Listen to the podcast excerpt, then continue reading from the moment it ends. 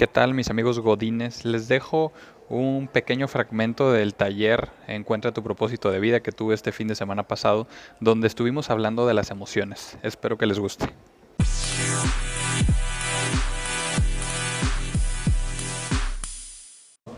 ¿Y por qué quiero hablar de esta parte de la inteligencia emocional? Naturalmente, ¿qué nos dicen a todos desde chiquitos y a la fecha y en el trabajo? Es, somos seres pensantes que sienten, ¿no? ser humano es inteligente, cerebro, eso no lo tienen los animales y tenemos emociones. ¿Y eso qué, a qué nos lleva? A un pensamiento de, pues entonces tienes que poder controlar tus emociones y tienes que aprender a no, no, no estar triste y a no llorar, porque está mal que llores y está mal que te enojes y está mal todo eso. Entonces tú solo tienes que ser una persona feliz que sonríe todo el tiempo y si no haces eso, entonces estás mal. Entonces, y si no quieres sonreír, pues fíngelo, porque si no la gente te va a preguntar qué tienes. Y algo que les quiero decir es, esto nos quita mucha energía, porque en realidad es al revés. Somos seres emocionales que piensan. Y cuando digo esto hay gente que dice, no es cierto.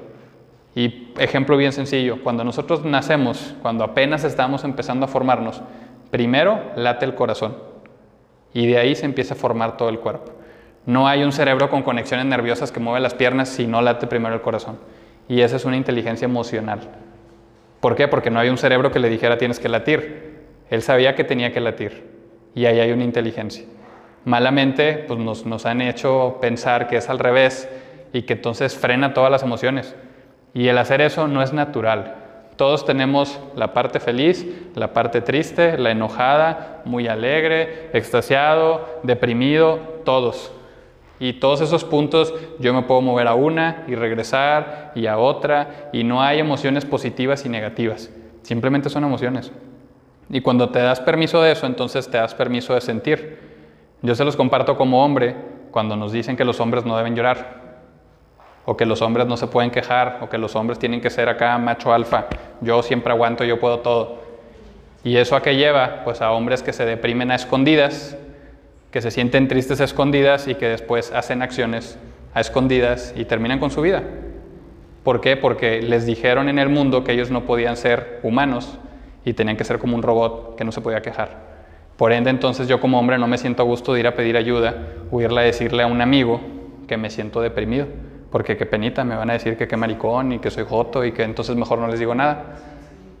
Y eso es algo muy fuerte, toda la cultura latinoamericana e incluso en otros países, no es nada más México, no nada más es Monterrey, ¿sí? hay lugares donde se acentúa más y en el caso de las mujeres igual, ¿no? O sea, también hay, muchas cuestiones en los dos sexos que son cosas como que ahí están definidas de una manera y si las haces diferente ya todo el mundo nos va a juzgar.